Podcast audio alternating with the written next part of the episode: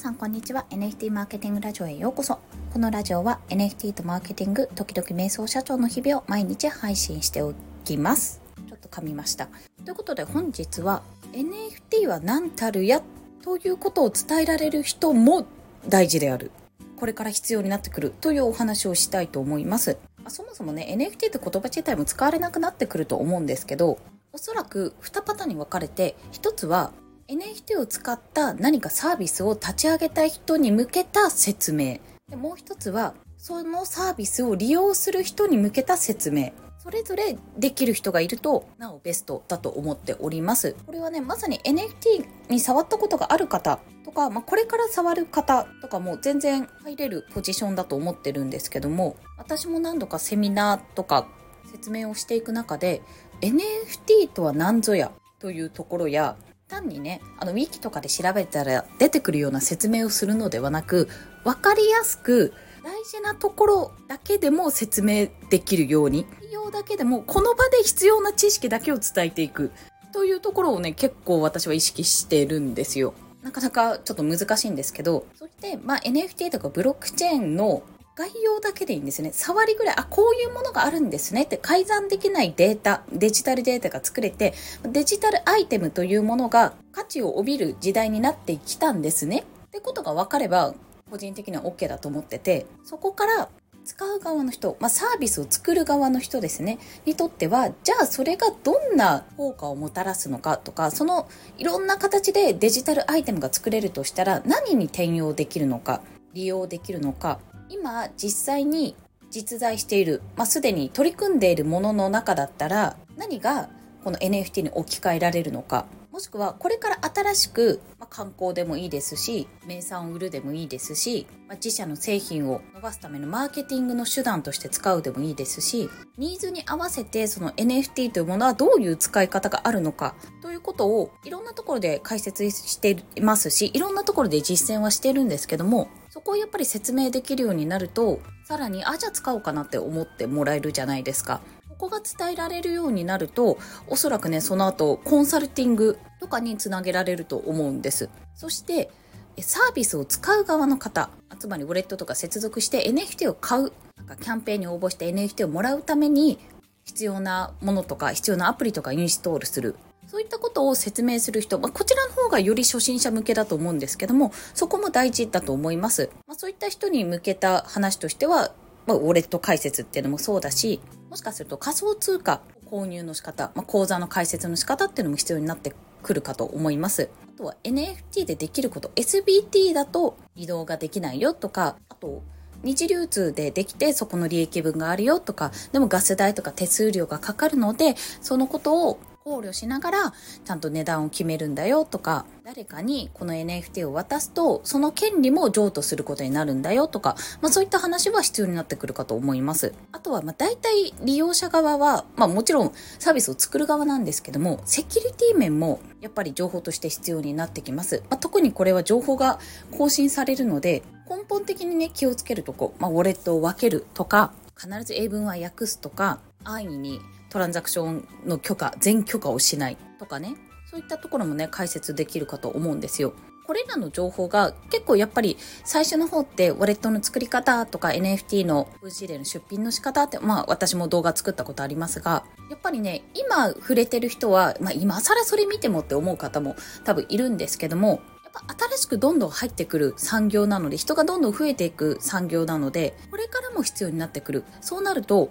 これからも初心者向けの講座だったり解説だったりそういったポジションがね必要になってくるかと思うんです。で割と私の中で私の周りで丁寧にここやってるなと思ってるのがちびママさん。そして私もちびママさんの記事にめちゃめちゃお世話になった人間です。で NMO としてはどちらかというと使う方 NFT を使って、まあ、マーケティングの手段として使ってみたい、まあ、自分のね自社の商品やサービスの反則をしたいとかキャラクタービジネスとかだったらなんか NFT プロジェクトのどこかキャラクターを持ってるところとつながりたいっていうところもあるかもしれません。その場合どうやって使ったらいいのかっていう説明とかも必要になってくるかなと思いますし NMO としてはそこの使う側の方たちへ説明をする、まあ、もしくは勉強をする。勉強会を開くっていうような形。あと研修とか。そこをね、狙っているんですよ。で、その後のコンサルティングも、コンサルティングまではできないかもしれないんですが、データとかになるとちょっと、あ、まあ、受け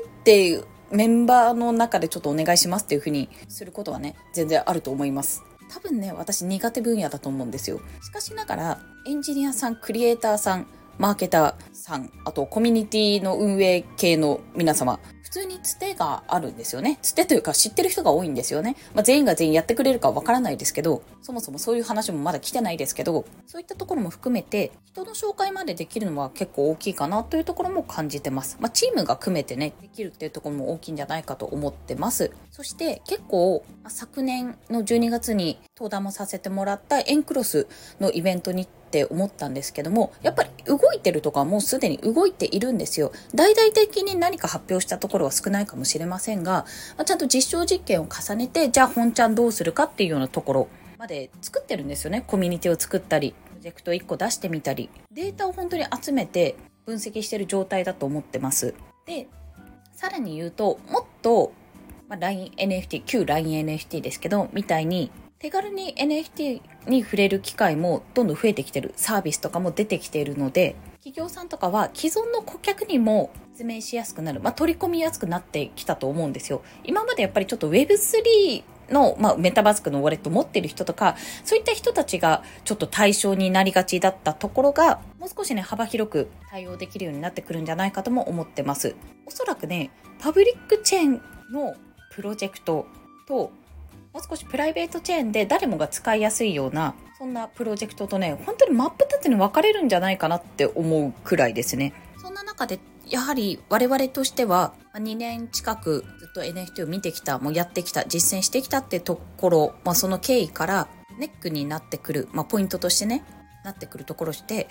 もしやるんだったらこれが NFT である理由は何なのかってところの説明そして説得ですね。それができるようになることが、まあ、最優先事項なのかなっていうふうに思ってます。何でもかんでも NFT にすれば全員がね、参加するかって言ったらそういったことではなくて、なぜこれを NFT にしているのか、運営側としては集客の目的だったりデータ収集としてね使えたりするのですごくそういった意味では活用できると思うんですけども結局それを NFT 自体を買うもしくは取得する人がいないと成り立たないことなので NFT をもらえて嬉しいゲットして嬉しい欲しいから買うっていうような状況をどんな商品だったら作れるのかその購買意欲とか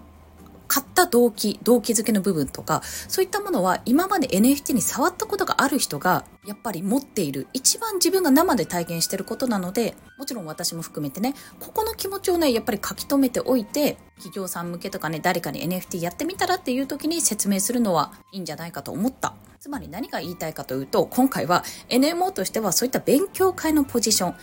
使う側の方ですね、どちらかというと、サービスとして、まあ、マーケティングの手法として NFT を使いたい側の方々に向けたサービスを展開していきたいというところ。NFT とは何たりやブロックチェーンとは何たりや、これを使うことによってどんな効果があるのか、そこをね、伝えていきたいというところ。そして現在 NFT に触れている、まあ、これから触る人もまだまだ後から入ってくる人に対して教えられるポジションであること私はね、自分でやっぱり商品開発とか、新しいサービス提案とか、そういったものがね、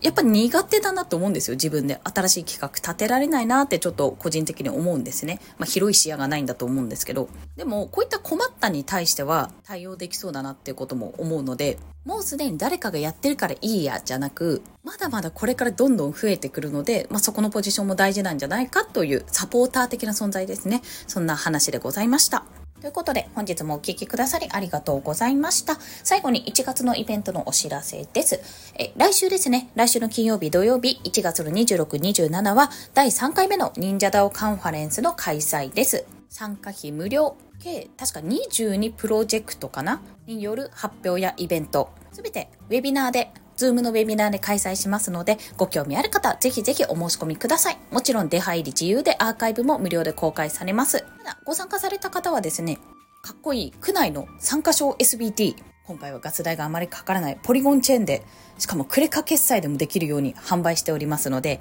ぜひそちらも合わせてご購入いただけると嬉しいです。めちゃめちゃかっこいいんですよ。そして1月29日月曜日、その翌週ですね、のお昼の12時からは、Zoom のウェビナーにて Web3 時代の働き方セミナー実践編をお話しします。こちらはですね、NMO メンバー一人一人にね、計5名かなにインタビューさせてもらってるんですけど、割とリアル。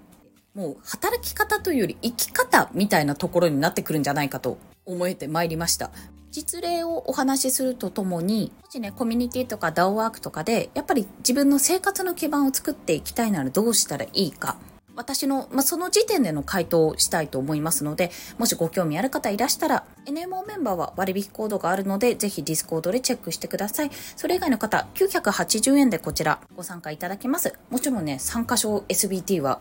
ガスレスフリミンで取得できますので、これからの働き方、一緒に考えていけたらと思っております。いずれも概要欄にリンクを貼っておりますので、よろしければご確認ください。ということで、本日もお聴きくださりありがとうございました。この後、メンバーシップ限定放送を収録して、ピクミンをやって寝ようかと思っています。ピクミンかい娘がやりたいって言うんですよ。限定放送の方では、この無料放送で NMO が目指している方向性っていう話をしたんですけども、そちらをさらにね、まあ、どっちかっていうと裏側の部分、まあ、と言ってるけど実はな部分を、まあ、主にお悩み相談させてラジオなんでね、まあ、実はでもこういったところが、まあ、自分の中で懸念点としてあるんだよねっていうような話をですね、したいと思っておりますので、ご興味ある方は、限定と書かれた放送からごご購入、言えてない、ご購入できると思います。月額500円、星のコーヒーのブレンドが1杯、1ヶ月に1杯飲める、そんな値段でございます。ご興味ある方はぜひぜひお申し込みいただけると嬉しいです。ということで、本日も一日頑張っていきましょう。またねバイバイ。